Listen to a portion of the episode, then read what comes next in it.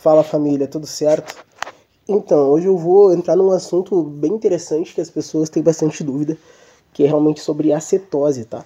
Se a cetose ela realmente ela é interessante, ela otimiza a perda de gordura ou não. Então, pessoal, a cetose ela otimiza a queima de gordura sim, tá? Mas isso não significa maior perda de gordura, tá? Então vamos lá, pessoal. Por quê? Eh, os corpos cetônicos são produzidos no fígado, tá? E realmente essas condições fisiológicas são muito específicas, tá? Uh, como em jejum, tá? Exercício prolongado e restrição de carboidratos são esses três, esses três pontos realmente que a gente produz corpos cetônicos, tá? tá e para ocorrer a cetose, tá? Uh, a gente precisa de uma, de uma dieta cetogênica, tá? Onde é necessário o quê? Uma restrição muito grande de carboidratos, tá?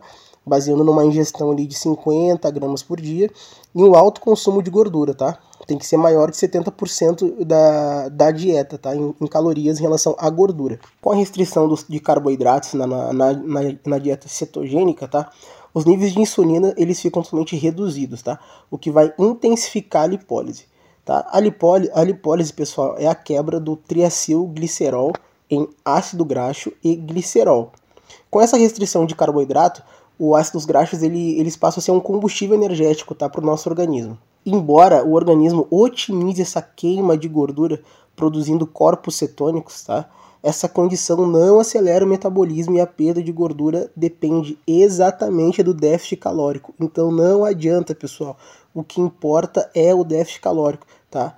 Muita gente acha que a cetose faz algum tipo de mágica no nosso organismo, mas não, cara. Ela é apenas uma adaptação que serve para otimizar o uso da energia pelos tecidos, tá? A produção de corpos cetônicos ela minimiza o uso da glicose pelo cérebro e, consequentemente, evita um catabolismo de proteína intenso, já que minimiza a gliconeogênese, tá, pessoal? Então, eu espero que eu tenha sido um pouquinho claro nisso e tenha elucidado essas dúvidas para vocês. Fique esperto para mais uma dica do coach. Valeu!